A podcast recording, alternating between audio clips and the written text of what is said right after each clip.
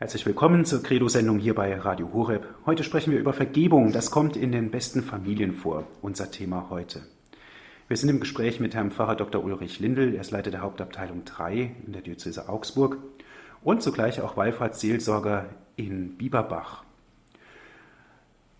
Vergebung, das kommt in den besten Familien vor. Wenn man der Statistik Glauben schenken darf, wurden 2015 rund 400.000 Ehen geschlossen und davon auch wieder 163.000 geschieden. Warum? Mehr dazu gleich. Zunächst herzlich willkommen, Herr Pfarrer Dr. Lindel. Herr Martin, herzliches Grüß Gott Ihnen und vor allem auch den vielen Hörerinnen und Hörern, die uns wieder heute Abend zugeschaltet sind. Ich habe es gerade angedeutet. Jeder bringt in die Ehe seine Eigenheiten mit, die manchmal auch erst später ans Tageslicht kommen. Wie soll man denn damit umgehen, wenn man Dinge entdeckt, die man eigentlich vorher noch gar nicht gewusst hat an seinem Partner? Ich denke, eine wichtige Erkenntnis hat jeder auch schon lange vor der Ehe, dass keiner vollkommen ist. Nobody is perfect, Sie haben es schon gesagt. Und ich glaube, dass Menschen, die von sich behaupten, sie seien perfekt, vielleicht perfekt sind, vielleicht, aber keinesfalls sympathisch. Ich denke, wenn wir ehrlich sind, und das wollen wir sein, hat jeder von uns so seine Eigenheiten. Viele Eigenheiten sind uns bewusst, manche Eigenheiten pflegen wir vielleicht, gegen manche Eigenheiten versuchen wir auch anzugehen. Aber halten wir ganz einfach von vornherein fest, jeder Mensch hat so seine Eigenheiten. Das ist nicht schlimm. Im Gegenteil, denn es sind ja oft die Eigenheiten, die Menschen irgendwie sympathisch erscheinen lassen und etwas von dem widerspiegeln, was ja auch wahr ist, dass jeder Mensch einmalig ist. Mit seinen Stärken, aber auch mit seinen Schwächen. Also insofern sollten wir uns gar nicht darüber lange unterhalten, ob der Mensch Eigenheiten hat. Er hat sie, und zwar jeder Mensch. Und das macht sich natürlich auch bemerkbar, wenn Menschen zusammenleben. Das gilt für jede Gemeinschaft und es gilt, gilt natürlich auch und ganz besonders für die Gemeinschaft, die die Lebensgemeinschaft schlechthin ist, nämlich die Ehe. Es gibt diesen Satz, den man mit einem gewissen Augenzwinkern vernimmt, der da lautet, Liebe macht blind, aber die Ehe ist ein guter Augenarzt. Ich denke, was wahr ist an dem Satz, dass man natürlich, wenn man zusammen lebt, sich gegenseitig schon auch die Augen öffnet füreinander. Die Ehe öffnet die Augen gerade auch im Alltag, ergeben sich ja so manche tiefere Einblicke und dann auch so manche Bewährungsprobe. Darum prüfe, wer sich ewig bindet, ob sich das Herz zum Herzen findet. Ich denke, das ist ein ganz wichtiger Gedanke von Friedrich Schiller, der sagt, man soll nicht voreilig heiraten, man soll sich schon vorher kennenlernen, man soll umeinander wissen und ein wenig auch Bescheid wissen, wie es um den anderen steht. Bei einem Ehegespräch im Vorfeld einer Trauung lasse ich die Brautleute immer sich gegenseitig in die Augen schauen und das können die ganz gut. Und die erste Frage, die ich damit verbinde, was ist denn eine Stärke Ihres Partners? Was macht ihn in Ihren Augen stark? Und da möchte ich eigentlich bloß eine ganz spontane Meinung hören und ich höre im Grunde genommen, und da bleibt keiner sprachlos, schöne Dinge, die sich zwei Menschen da zusagen. Und ich glaube, das ist etwas Wichtiges. Stärken, stärken. Das ist immer so im Leben und ganz besonders auch in der Ehe so. Denn vergessen wir nicht, die Ehe ist ein Gemeinschaftsunternehmen. Zwei Menschen machen sich miteinander auf den Weg und haben ein Ziel. Sie wollen miteinander glücklich werden, denn ohne einander können sie es nicht. Das ist auch das Ziel von Ehe überhaupt, das Glück. Darum spricht man ja auch von Eheglück. Aber dieses Glück gelingt nur, wenn beide sich daran machen, dieses Glück zu verwirklichen. Insofern sind Eheleute füreinander nicht weniger als Glücksbringer. Zurückgekehrt zu den Stärken. Jeder hat Stärken und das Schöne ist, dass die Stärken die Ehe stärken. Die Stärken, die ein Partner mit einbringt, stärken die Ehe. Deswegen ist es wichtig, dass man die Stärken immer wieder auch sieht und lobt. Es ist eben nicht selbstverständlich, dass der Partner geduldig ist. Es ist nicht selbstverständlich, dass eine ganz besonders fürsorglich ist. Diese Stärken immer wieder wahrnehmen, sie belobigen und dadurch stärken, das ist etwas sehr, sehr Schönes. Freilich ist es auch wahr, dass jeder so seine Schwächen mit in die Ehe bringt. Das darf man auch. Wie gesagt, einen, der nur stark ist, einen, der perfekt wäre, einen solchen Menschen würde man wohl kaum heiraten. Nein, Schwächen dürfen sein, Schwächen heiraten mit. Und wie geht man jetzt mit Schwächen um? Ich glaube, aufs erste Schwächen, Schwächen, das ist richtig. Drum ist es gut, dass man mit Schwächen des anderen auch gut umgeht. Es ist so, dass Schwächen ganz einfach das Entgegenkommen des anderen brauchen. Ich gehe mit deiner Schwäche gut um, sodass diese Schwäche eben etwas weniger wird. Und ich glaube, dass beides dann zusammenkommt. Stärken, Stärken und Schwächen, Schwächen. Die Stärken ganz einfach bestärken und an den Schwächen des jeweiligen anderen gemeinsam gut arbeiten. Was mir immer wieder auffällt, wenn ich dann eben auch frage, was wäre denn eine Schwäche Ihres Partners, dass die Stärken und die Schwächen der jeweiligen Partner ganz gut zusammenpassen. Wenn man mal so eine Liste aufmachen wollte mit allen Stärken und allen Schwächen, die zwei Menschen miteinander einfallen, dann wird man sehen, dass es viele Stärken in einer Ehe gibt, mit denen man so manche Schwäche gut angehen kann. Und ich glaube, darüber immer wieder nachzudenken und es immer wieder neu zu versuchen, ist ein wichtiges Aufgabenfeld in einer Ehe, die gut gelingen soll. Was ich auch sehr interessant finde, wenn ich zurückblicke auf die vielen Ehepaare, die ich auf dem Weg zur Ehe begleiten durfte, dass Menschen sich ja nicht selber heiraten. Oft bemerke ich, dass man das Gegenteil sucht und heiratet, nach dem Motto, du hast mir gerade noch gefehlt. Und auch das ist ja ein gängiger Spruch, wenn zwei Menschen im Blick auf den Partner sagen, das ist meine bessere Hälfte. Das zeigt, dass zwei gut zusammenpassen und dass sie gemeinsam in der Ehe wachsen und ganz einfach stark sind. Jeder bringt Stärken und Schwächen mit in die Ehe, haben Sie gerade selber gesagt. Aber darf denn in einer, in Anführungszeichen, ordentlichen Ehe auch gestritten werden? Natürlich darf, ja, muss in einer Ehe auch gestritten werden dürfen. Goethe hat einmal gesagt, man muss in der Ehe streiten, sonst erfährt man nichts voneinander. Also ich glaube, eine Ehe, in der nie gestritten wird, die gibt es nicht und die wäre auch gar nicht wünschenswert. Der Streit ist eine oft notwendige Auseinandersetzung. Wenn zwei sich in der Ehe reiben, dann entsteht da oft äh, zwar eine Auseinandersetzung, aber auch neue Energie, sich miteinander in einer Sache neu zu verständigen, neu auf den Weg zu machen. Streit kann also so wie Salz in der Suppe sein, auch in der Ehe. Freilich ist es wichtig, wie man streitet richtig streiten ist damit auch eine Kunst. Ich glaube nicht, dass man nicht streiten soll, ist das Ziel, sondern dass man gut streiten lernt. Dazu sind einige Fragen ganz einfach wichtig. Warum streiten wir? Und in welchen Situationen kommt es bei uns eigentlich zum Streit? Wie streiten wir? Es ist ja auch dieser Begriff der Streitkultur sehr berechtigt, dass man den Streit wirklich kultiviert, dass man sagt, wir streiten, und zwar richtig. Und ein richtiger Streit führt dazu, dass man sich auseinandersetzt und gemeinsam wieder zusammenfindet. Versöhnung ist da angesprochen. Sowohl es wichtig ist, dass zwei Menschen in der Ehe wissen, wie sie streiten, so wichtig ist auch zu wissen, warum. Und natürlich ist auch wichtig, wie man sich dann wieder versöhnt, der Weg zueinander. Auch in der Ehe wird natürlich dieser Weg des Zueinanders nicht automatisch sein, sondern es ist immer wieder wichtig zu überlegen, was hilft uns dann eigentlich in einem Streit wieder zusammenzufinden. Man soll wissen, wie der andere streitet und was gut tut, dass es zur Versöhnung kommt. Es gibt Menschen, die brauchen ganz einfach eine Zeit der Ruhe, den Abstand. Es gibt so mancher, der sagt, ich muss erst mal eine Nacht darüber schlafen. Und dann begegnen uns Menschen, die sagen, ich halte diesen Streit gar nicht aus, wir müssen uns bald möglichst wieder versöhnen. Das eine ist nicht besser oder schlechter als das andere, denn jeder streitet auf seine eigene Art und Weise. Aber weil das so ist, müssen sich zwei Ehepaare schon darüber im Klaren sein, wie sie streiten und vor allem, wie sie wieder sich versöhnen können, was der Versöhnung dient.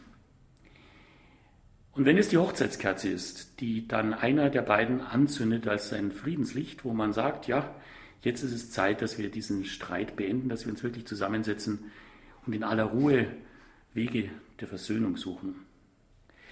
Im Epheserbrief ist ein wunderbarer Rat, den ich jungen Eheleuten vor ihrer Trauung immer im Traugespräch mitgebe.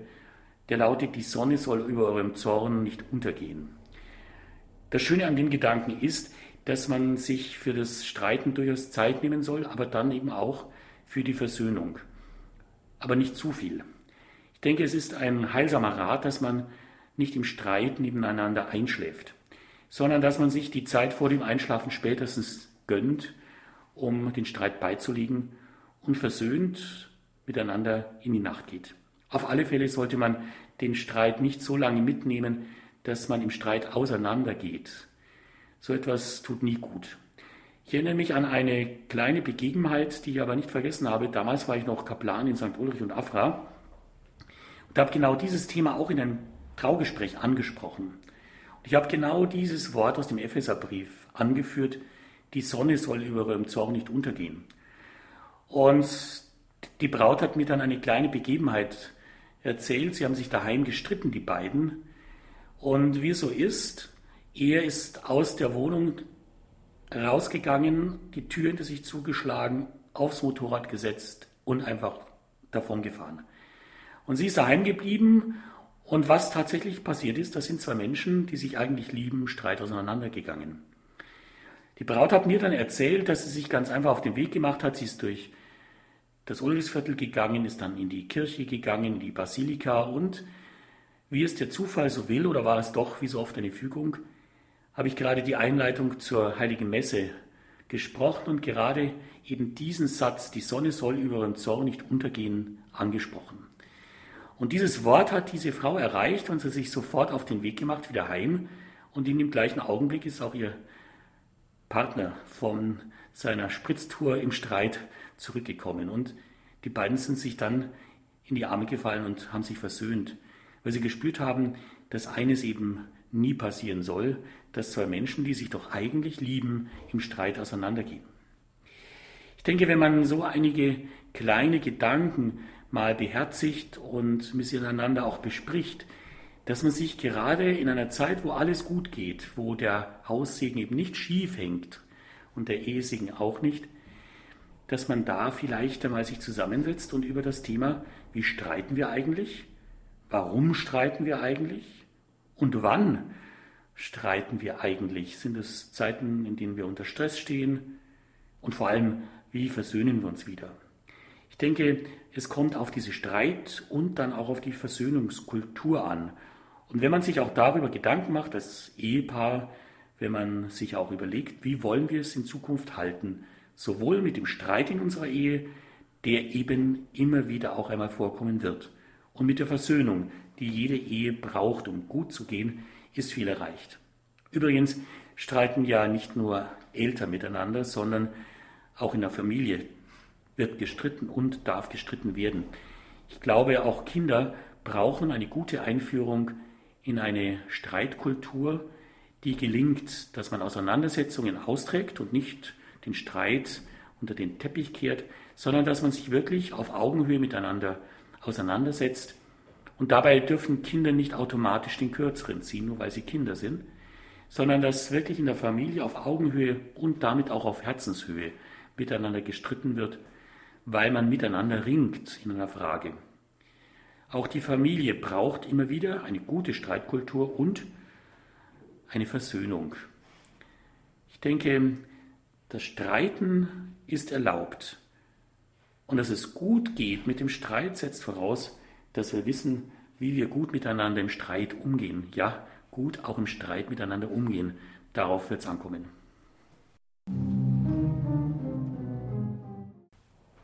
Sie haben ja gesagt, Streiten muss sein, darf sein, soll gelernt werden. Aber nach dem Streit muss eben eines auch stattfinden, das ist die Versöhnung. Wie kann denn die Versöhnung ganz konkret zwischen Eheleuten aussehen? Herr Martin, was in beiden Fällen natürlich zuvor geschehen ist, ist klar. Es ist ein kleinerer oder ein größerer Unfall passiert. Wenn Sie mal im Straßenverkehr nachschauen, um einen Unfall zu vermeiden, lohnt es sich vorausschauend zu fahren, angepasst zu fahren.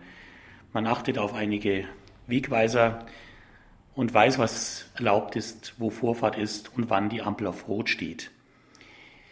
Wenn es darum geht, eine Ehe zu führen oder auch eine Familie, dann wird es auch nicht umhin gehen, dass man sich bewusst ist, dass man aufeinander achten muss. Eine Eheführung setzt viel Vorausschau voraus. Man kann nicht einfach alles sagen, man kann nicht alles tun. Man sollte immer wieder schauen, was und wie sage ich's und was machen wir eigentlich miteinander. Denn Worte wirken, das wissen wir alle. Und ein Wort, das gesagt worden ist, ist ausgesprochen. Man kann es nicht zurücknehmen. Und etwas, was getan wurde, ist geschehen. Man kann es nicht mehr ungeschehen machen. Ich denke, das ist das Erste und Wichtigste, dass wir ganz einfach überall dort, wo wir als Menschen miteinander leben, miteinander reden, miteinander umgehen, sehr umsichtig sind. Also nicht einfach drauf losleben. Auch das Eheleben kann man nicht einfach so drauf losgestalten. Auch eine Familie braucht sehr viel Umsicht füreinander und sehr viel Aufmerksamkeit. Und je mehr Aufmerksamkeit da ist, desto weniger wird passieren und desto weniger Grund und Anlass besteht dann auch, Vergebung, Versöhnung zu suchen. Es ist schon so, dass ich auch Ehepaare, wenn sie dann ein Ehevorbereitungsgespräch mit mir führen, sie ganz bewusst frage, gibt es denn Dinge, die sie sich in ihrer Ehe nicht vergeben könnten? Und das ist dann doch ein Moment in so einem Gespräch, wo es dann doch für eine kurze Zeit still wird und zwei Menschen wirklich nachdenken. Und was ich eben oft dann höre, es käme darauf an, was es war, worum es geht. Und was dann oft auch kommt, ja, das könnte ich dir nicht verzeihen, das könnten wir uns nicht vergeben, ist, ja, wenn die Ehe gebrochen würde. Ich denke, das ist etwas, was schwerfällt, vergeben zu werden. Ich vergleiche so einen Ehebruch immer mit einem Herzinfarkt. Denn wenn zwei Menschen sich wirklich lieben, machen sie sich ja ganz auf und werden in ihrer Liebe ja auch sehr verletzlich. Und wenn dann diese Liebe enttäuscht wird, wenn die Ehe gebrochen wird, dann bleibt das nicht folgenlos, sondern im Blick auf den Herzinfarkt, es bleibt eine Narbe zurück. Natürlich kann man versuchen, dann auch wieder zueinander zu finden, wieder einander die Hand zu reichen, ja, sich zu vergeben und es wieder miteinander zu versuchen. Aber man wird wie beim Herzinfarkt eben auch anders miteinander umgehen müssen und vor allem noch mehr Rücksicht füreinander aufzubringen. Man muss in gewisser Weise den Lebensstil ändern. Ich denke, das kann gelingen, das sollte auch gelingen, aber am besten ist, wenn so etwas von vornherein gar nicht passiert, sondern dass man auf die Liebe acht hat und sie hegt und pflegt. Manchmal gibt es Ehekrisen, die, sich, die es in sich haben. Aber solche Ehekrisen haben oft dann auch die Chance, dass Menschen sich wieder zusammengerauft haben, dass sie sich wieder durchgekämpft haben zueinander und so in ihrer Liebe noch fester zusammengewachsen sind. Das ist nicht einfach, oft ein langer, ein schwerer, ein schmerzlicher Prozess. Und oft bekomme ich auch in Gesprächen zu hören, es fällt mir einfach schwer, mich mit meinem Partner oder auch mit meiner Mutter, mit meinen Kindern zu versöhnen. Was da hilft, und das ist vielleicht auch der Grund, warum die Versöhnung noch tiefer geht, ist, dass man sich da einfach Zeit nehmen muss. Man kann nicht einfach die Hand reichen, sind wir wieder gut, wenn doch noch vieles ungut ist und im Argen liegt. Ich glaube, der erste richtige und wichtige Schritt ist, wo wir nicht vergeben können, wo auch die Versöhnung noch nicht möglich ist, versuchen wir wenigstens zu verstehen. Ich denke, das ist doch möglich, dass man ein Stück weit versucht, den anderen, mit dem man sich im Moment wirklich nicht zusammenfinden kann, zu verstehen. Was hat dich eigentlich dazu bewegt? Was liegt eigentlich zwischen uns? Und dieses Verständnis für die Situation und für die, das Verständnis für den anderen, auch wenn dieses Verständnis am Anfang schwerfallen sollte, ist der erste Schritt, der dann auch wieder zusammenführen kann und am Ende, so Gott will, zur Versöhnung führt. Und das sei hinzugefügt, Gott will Versöhnung. Insofern ist es auch gut, dass man auf dem Weg dorthin diesen Menschen, mit dem es gerade nicht gut geht, vielleicht weil es ihm gerade auch nicht gut geht, ins Gebet zu nehmen und ganz bewusst auch den Frieden, den Jesus in dieser Welt hinterlassen hat, den Frieden, seinen Frieden, den er uns gibt, anzunehmen und als Mensch guten Willens ganz bewusst auch auf diesen Frieden, der von oben kommt, von Jesus Christus, zu setzen.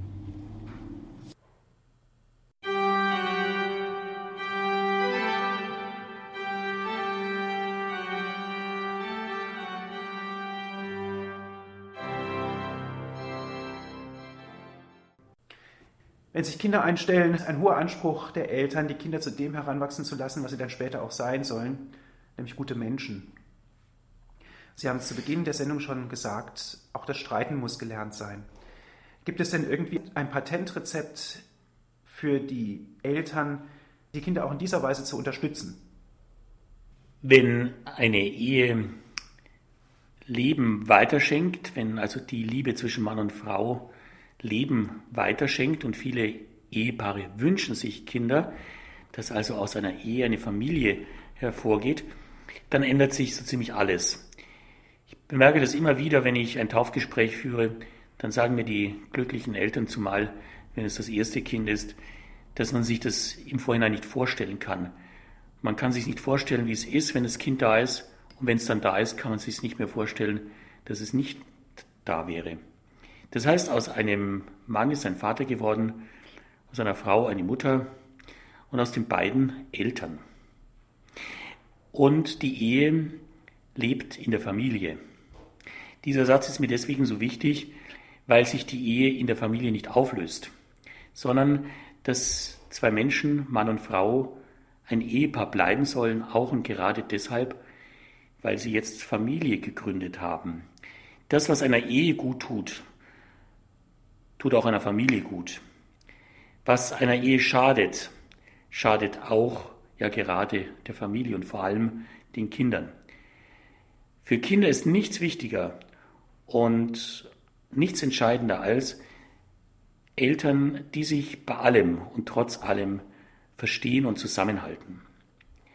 Und vor allem Kinder schauen auf ihre Eltern. Eltern, Mama und Papa sind und bleiben zunächst, und das aus gutem Grund und mit allem Recht, die ersten Vorbilder ihrer Kinder.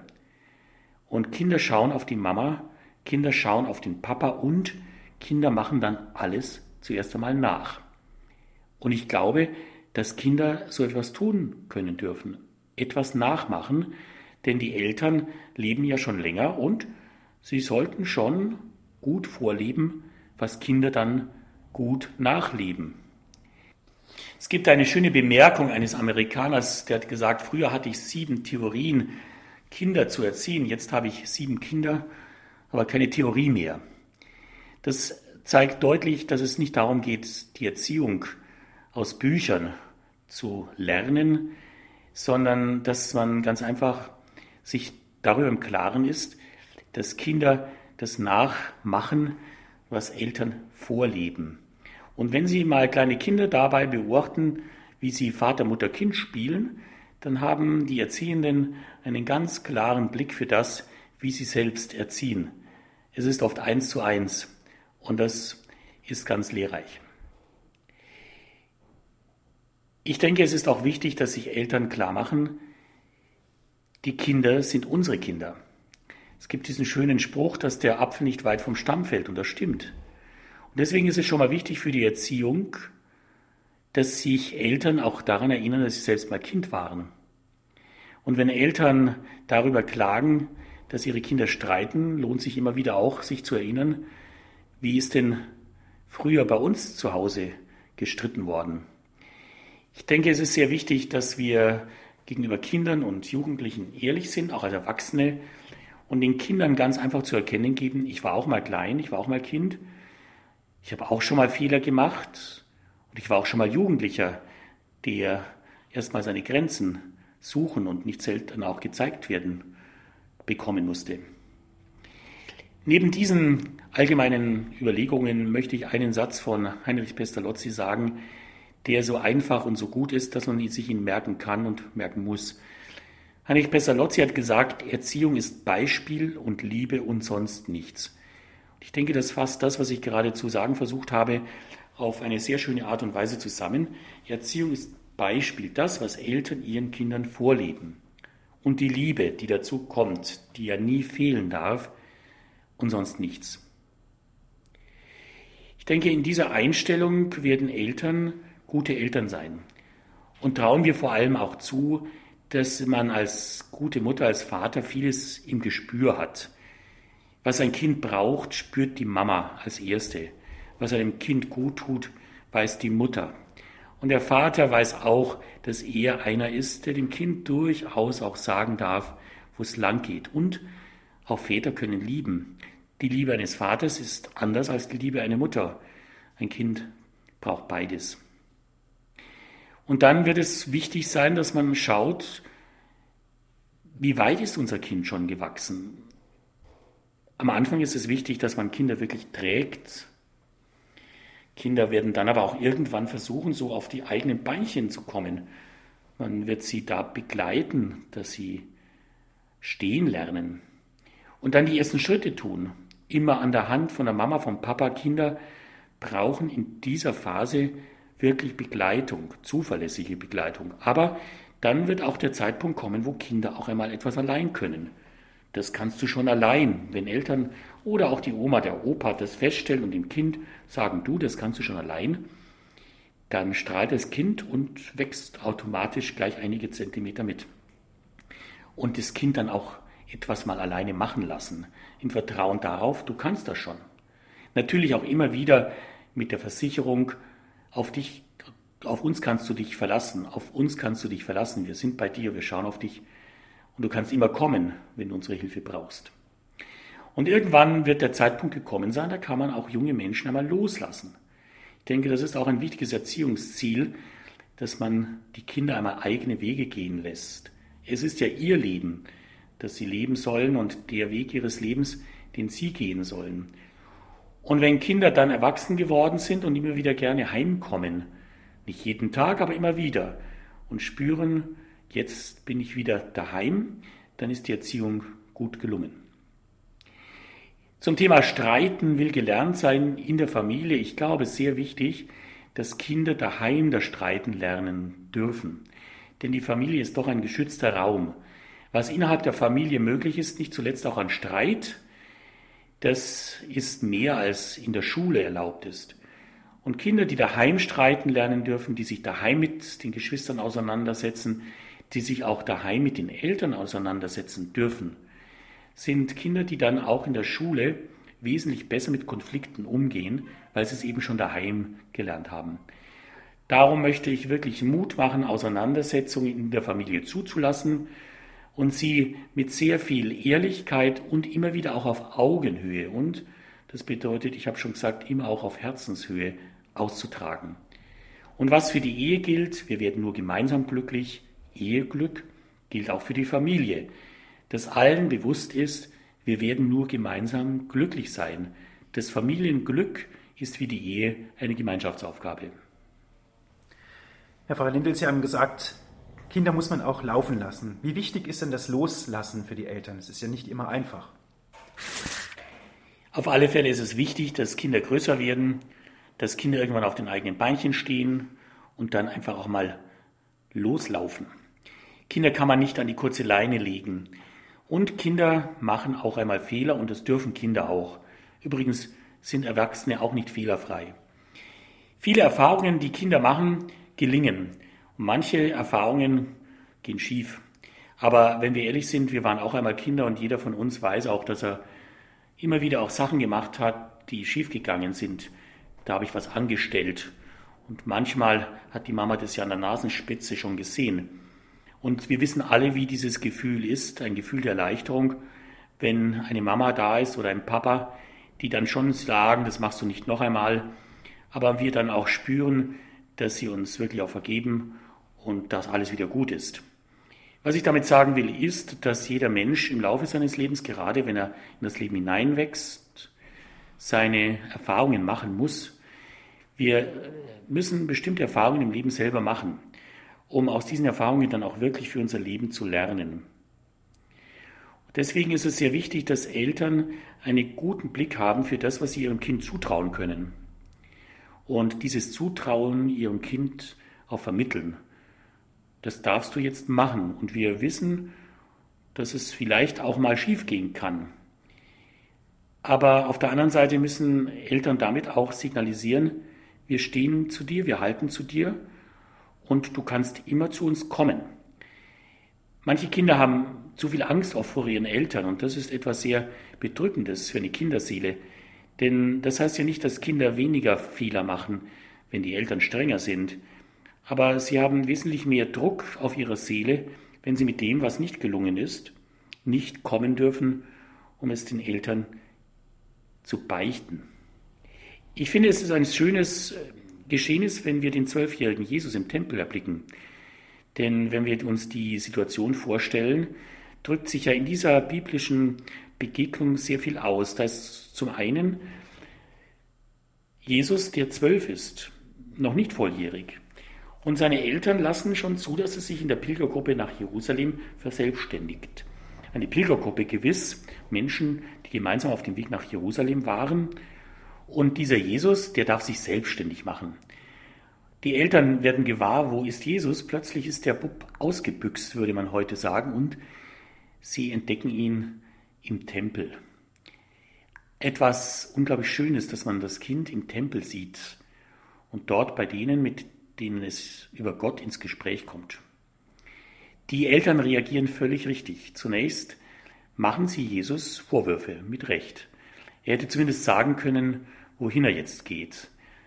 Auf der anderen Seite aber ist Maria dann eine, die das in ihrem Herzen bewahrt. Ich denke, sie wird oft darüber nachgedacht haben, wo ihr Sohn war und was er ihr zur Antwort gegeben hat. Wusstet ihr nicht, dass ich in dem sein muss, was meines Vaters ist? Darum wird es auch gehen, wenn wir Kinder begleiten, dass wir Kindern immer wieder auch die Möglichkeit machen, ihre Erfahrungen selbst zu machen dann Anteil haben an diesen Erfahrungen, dass sie uns erzählen, was sie erfahren haben.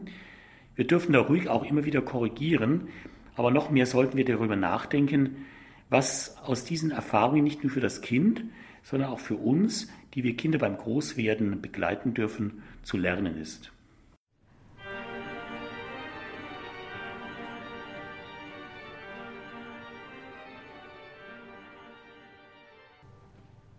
Sie sprachen davon, dass die Kinder auch mal den Eltern beichten, wenn irgendwas schiefgelaufen ist. Und die Eltern natürlich auch vergeben. Nun könnten wir das Ganze auch herumdrehen. Kann ein Kind auch den Eltern vergeben?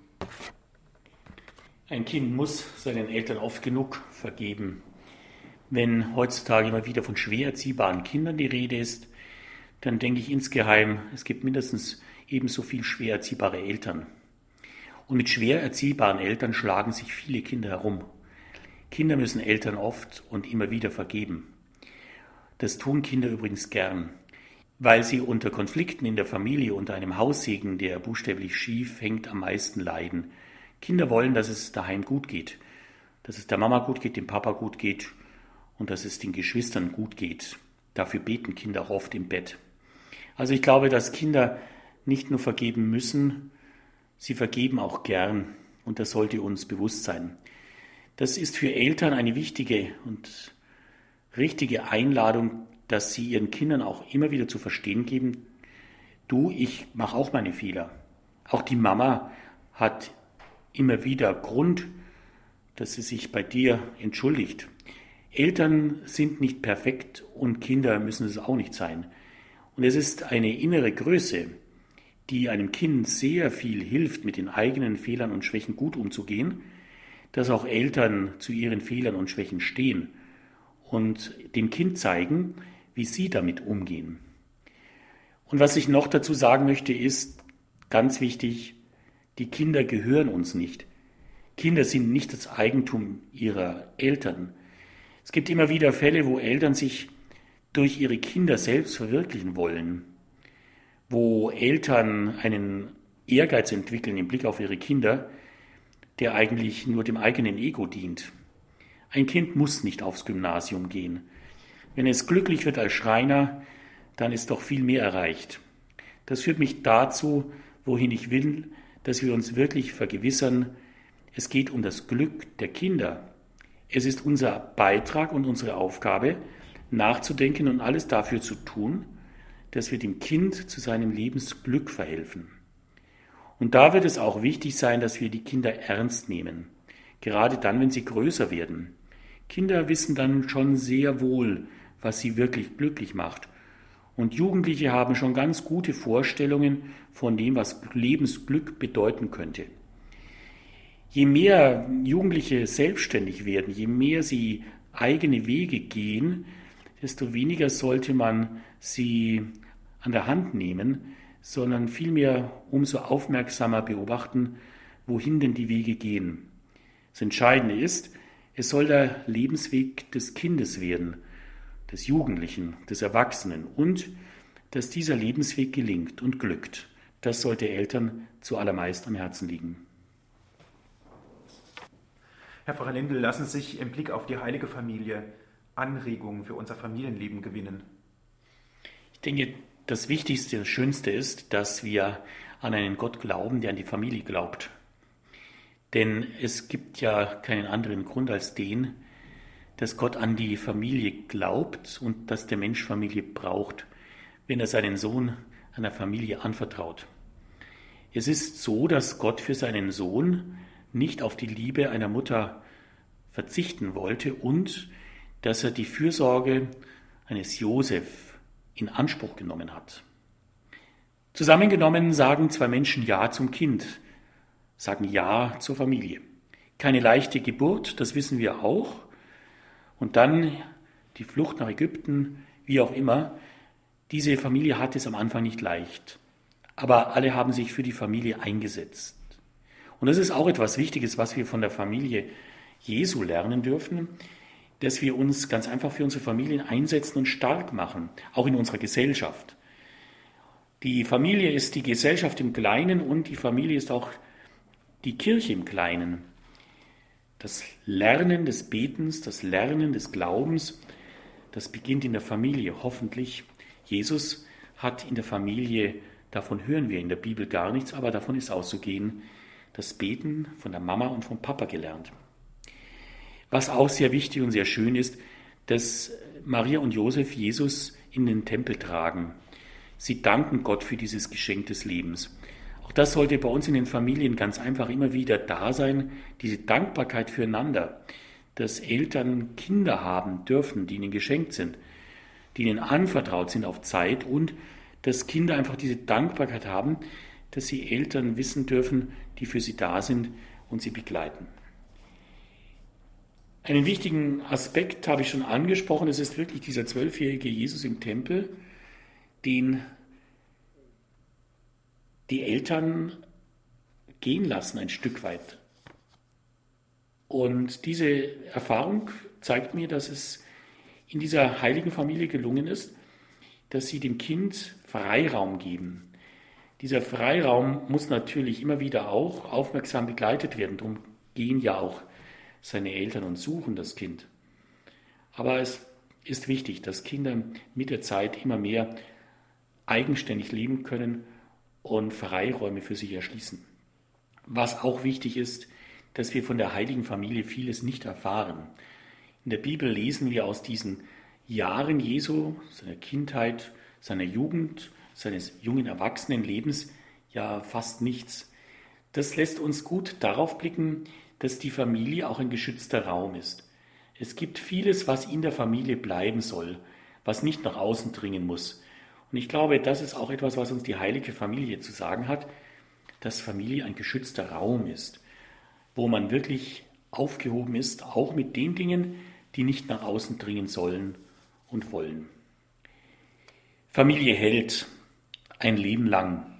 Das ist auch ein wichtiges Anliegen der heiligen Familie und auch für unsere Zeit, dass wir nicht vergessen, dass Familie nichts auf Zeit ist, sondern Familie ist etwas, das das ganze Leben begleitet.